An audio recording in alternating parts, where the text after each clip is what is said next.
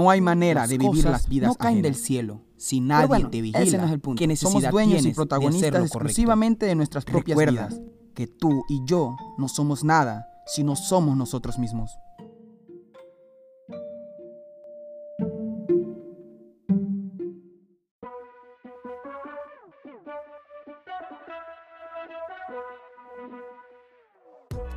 Bienvenido a Filosofando en Invierno. Yo soy Andrés Navarro y este es el primer episodio de esta segunda temporada del podcast. Porque sí, se divide por temporadas. Quiero agradecerte por la acogida que ha tenido este programa. Una que otra persona lo escucha. La verdad es que eso me alegra bastante. Me hace pensar que expresar mi opinión tiene algún tipo de funcionalidad más allá que simplemente divertirme hablando. Para no extenderme más, vamos a iniciar con este, este podcast, este primer episodio de la temporada, el cual titulamos La suerte existe o Dios decide. Y es que, ¿qué se entiende por suerte? Si tú decidieses levantarte de cama y hacer lo que estás haciendo, todo lo que ocurre es una consecuencia de tu decisión. Por ende, no hay suerte, sino que es tu propia decisión. Muchos dejan a la suerte su vida o dicen que Dios es quien decide lo que ocurrirá en su, en su futuro. Y pienso que eso es un gran problema. Porque si dice que Dios lo quiso así, cuando ocurren desgracias, entonces solo Él puede solucionarlo. Eso quiere decir que tú no puedes hacer nada para cambiar tu situación. Entiendo el hecho religioso que supone sobre la fe, pero es que si te deslindas de tus responsabilidades, de tus propias acciones, si tú no eres culpable de lo que ocurre, tampoco podrás solucionarlo. Yo me refiero es a que probablemente no es que esté atacando a tu fe religiosa, para nada, sino que utilizar frases para librarte de la responsabilidad real de tus acciones es lo que no me parece tan coherente. La frase muy común que la gente dice es porque Dios quiso. Si Él hubiese querido que fuera así, entonces Él va a decidir cómo se cambiará dicha situación. Y sé que es difícil ser culpable de todo lo que ocurre en tu alrededor. Dímelo a mí, que trato de vivir así y cuando miro alrededor a veces lo más fácil sería culpar a alguien por mis desgracias o falencias. Pero no, el único culpable soy yo, porque tomé la decisión de que mis desgracias y mis falencias son completamente mi culpa. Y el único responsable de ellas soy yo, por ende puedo solucionar todas esas cosas en la medida de lo que cabe. No exageremos. Dígase que no se puede conseguir un trabajo. Podemos decir que es culpa del gobierno. Si alguien no tiene una pareja es porque todos son perros o son infieles. Si fracasaste en alguna materia es porque el profesor es malo. Si te dio diabetes empiezas a culpar porque mis genes que me dieron mis padres. Si me muerde un murciélago y me da rabia humana, que en el 100% de los casos te mueres. No, en serio, sí me mordió un murciélago el año pasado. Pero eso es historia para otro día. Pero ahí, en ese caso, también podríamos culpar al simple medio ambiente de que eso llegó a ocurrirme. Pero en realidad la culpa ¿Es externa o de nosotros mismos? Imaginemos que sales, sales de casa. Te conoces con alguien que te ofrece tu trabajo de ensueño. Porque lo conociste en una conferencia de emprendimiento que fuiste luego de la universidad. O sea, imagina la situación, ¿no? Te encuentras con alguien que ya habías conocido con antelación.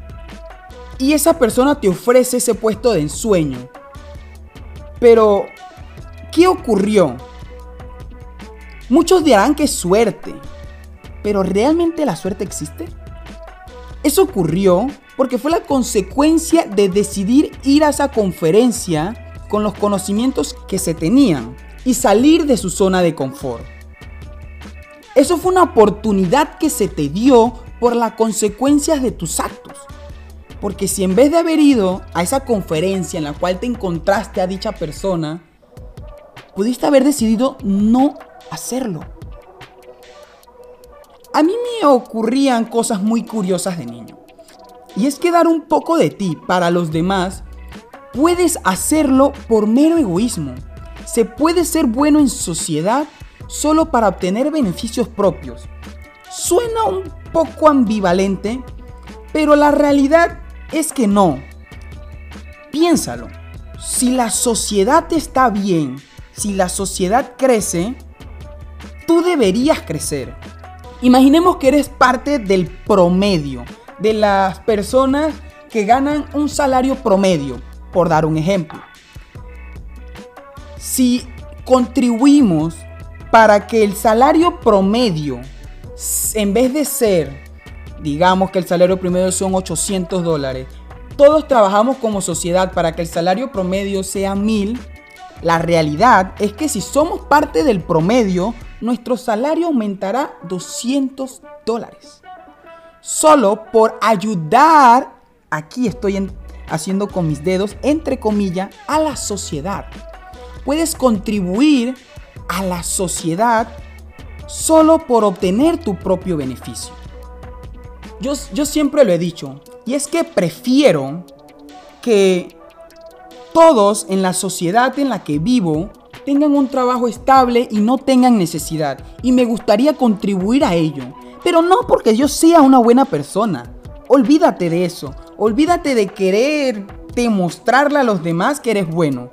Yo quiero eso porque me encantaría poder salir al parque con una computadora portátil y hacer mis tareas tomando el fresco y la brisa, disfrutando del medio ambiente, de un parque, sin miedo a que alguien vaya a robar mis cosas, sin miedo a que alguien me apunte con un arma para quitarme mis pertenencias. Entonces, te pondré otro ejemplo es un ejemplo de algo que realmente puede suceder. Yo a los 6 años conocí a una señora cruzando una calle. Le ayudé con uno de sus paquetes de compra. Bla, bla, bla, la ayudé, caminamos juntos. Muchas gracias, muchacho. A los 15 años me vuelvo a encontrar con la señora, con su hija. Ella me saluda y me pregunta cómo estoy. Le cuenta a su hija cómo nos conocimos. A los 20 resulta que asisto a una entrevista de trabajo, de la cual era mi trabajo soñado. Y quien era la entrevistadora era la hija de la señora. Asumamos que yo tengo los mismos conocimientos técnicos como prácticos y tengo las mismas habilidades para realizar las labores del empleo que los otros aspirantes a quien crees que van a contratar. Obviamente, al que está más guapo. No, mentira. Obviamente me van a contratar a mí. Porque ella ya tiene la construcción de la idea de que yo soy un ser bueno. Tiene la construcción de la idea de que yo le voy a hacer no solamente un trabajo bien hecho, sino de que tiene una persona con valores comprobado. Fue suerte de que te eligieran o simplemente tú decidiste tomar decisión y acción en tu vida años antes de realmente ver los resultados. No se trató de suerte, se trató de las consecuencias de mis propias acciones. Y es que el detalle aquí no es si vas a creer en la suerte como como algo intangible, que lo sería de igual forma, pero me refiero a, algo intrínseco, algo que no podemos afectar en ello. O por el contrario, tomar la decisión de aceptar que es un Dios quien decide sobre ti, sobre todas las cosas que suceden en nuestra vida.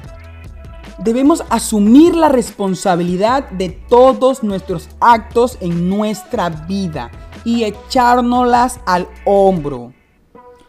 olvidar la suerte, los dioses.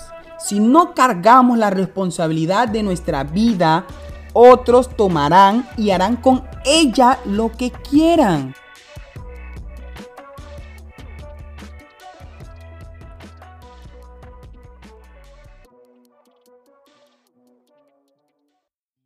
Muchas gracias por escuchar otro episodio más de este programa.